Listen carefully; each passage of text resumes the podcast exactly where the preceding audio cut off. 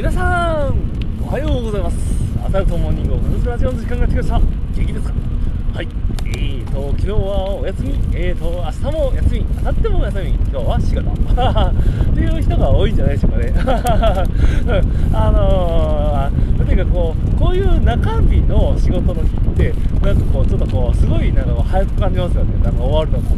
あれ不思議ですよね。なんかこう1日しかないからなんかこうあっという間に休み来ちゃったよ。ラッキーと思ってあの、仕事を結構望める感じしてる人いるんじゃないでしょうか。うん。まあそんなあなたの最高メントがおかくつか本日も頑張ろうと思います。えーとですね早速ですが本題です。あのー、信号の待ち時間とか皆さん何してます？っていう話。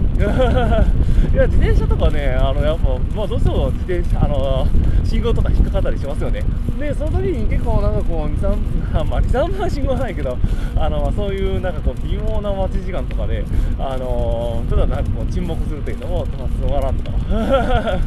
いや結構でもねそのなんかこうわずかな時間だけどあのなんかこう何か取り入れることができたらなんかこうあのいいんじゃないかなと日々なんか模索してるんですけど。まあなんかこう自分だったらちょっとしたなんかこうブログ書いてみたりが結構本気で。あのあのスマホで書けるんですよ。あの簡単なやつだったら。まあちょっと書いてそのメモをしたためておいてあって本気で書くとか。なんかねそういうなんかこう30、まあ、その信号でも言うけどやっぱ1分ぐらいの時間で何かしてやろうと思ったらなんかこう結構ね逆に気合が入るというかあのありませんか？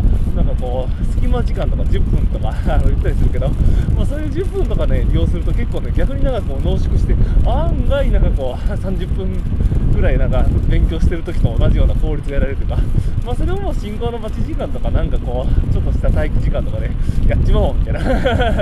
そんな姿勢です、まあ、そうやってなんかこうやっていくとやっぱ練習効率ねあのいろんなこう家庭のあの用事とか仕事とかの時間をなんか短縮できてなんか個人的にはいいんじゃないかなと。そういう時はねなんかこうちょっと積み重ねていくとあの余分な時間も生まれちゃうかもしれない。っていうね。そんな放送でした。まあそんなこんなでまあ今日も金曜日あの皆さんも週末ゆったりできるようにそういう時間効率を使って頑張っていこうじゃありませんか。